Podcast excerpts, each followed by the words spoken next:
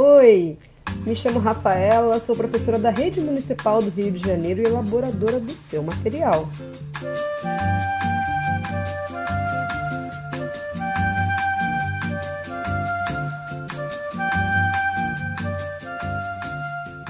Agora temos mais esse espaço para trocar ideias, tirar dúvidas e falar um pouquinho mais sobre os conteúdos da história.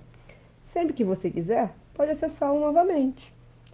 Nessa semana, vimos no material complementar de estudo a história do que alguns estudiosos consideram a primeira comunidade do Rio de Janeiro, o Morro da Providência, localizada na região central da nossa cidade. A presença de morros é uma das características da paisagem do Rio de Janeiro. Quando andamos pela cidade, é normal vermos esse relevo.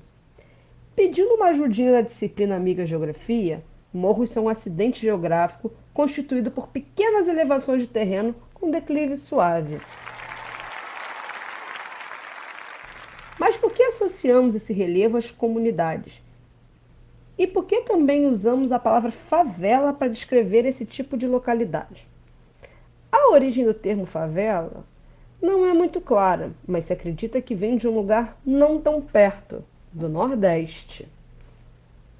Publicado em 1902, Os Sertões de Euclides da Cunha, um grande escritor brasileiro, olha ajudinhas de língua portuguesa aí também, sobre a Guerra de Canudos, um conflito que ocorreu entre os anos de 1896 a 1897, descreve a região do sertão baiano, onde o beato Antônio Conselheiro e seus fiéis construíram um arraial como?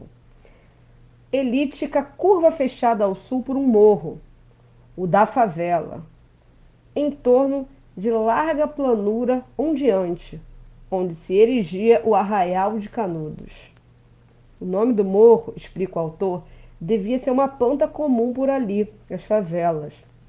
Esse morro tinha uma importância pela sua localização estratégica. Lá ficavam as tropas federais enviadas para acabar com essa revolta. Uma observação: você pode saber mais sobre esse conflito, é só pesquisar sobre a Guerra de Canudos.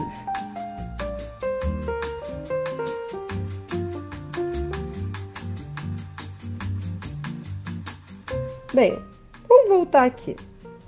Quando esses soldados regressaram para o Rio de Janeiro, construíram suas casas no atual Morro da Providência.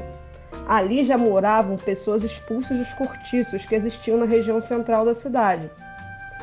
Eles foram demolidos pelo prefeito Barata Ribeiro. Daí por diante, o morro, seja como recordação da campanha, seja por alguma semelhança de aspecto, passou a se chamar favela. O termo favela representa uma metáfora desses soldados, as condições parecidas da localidade que viviam na Bahia, com as que encontraram no Morro da Providência.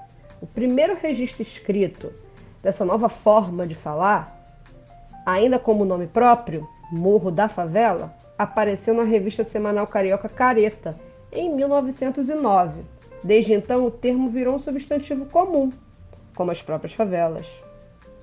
O Morro da Providência se tornou o local ideal para abrigar as famílias de baixa renda, cercado de um lado por pedreira, fábrica e pelas linhas da estrada de ferro central do Brasil, e tendo pelo outro lado um cemitério de protestantes e a região portuária. Os terrenos estavam bem desvalorizados e livres. Você percebeu uma coisinha? Para estudar história, tivemos ajuda tanto de geografia como de língua portuguesa. Será que outras disciplinas podem nos ajudar também?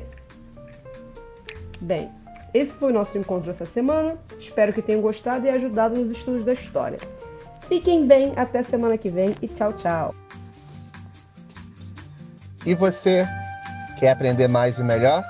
Então ouça nossos podcasts e compartilhe à vontade.